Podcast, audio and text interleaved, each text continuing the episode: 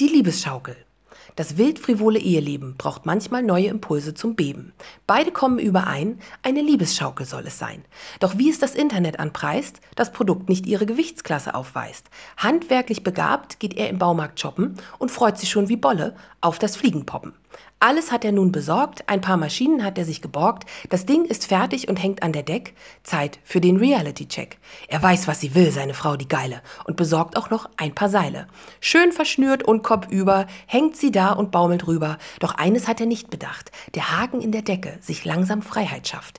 Der Beton weicht dem Gewinde und sie fällt geschwinde mit der ganzen Schaukel runter. Gott sei Dank lag er nicht drunter. So trägt sie wochenlang im Kopf gedröhn. Normaler Sex ist doch auch ganz schön.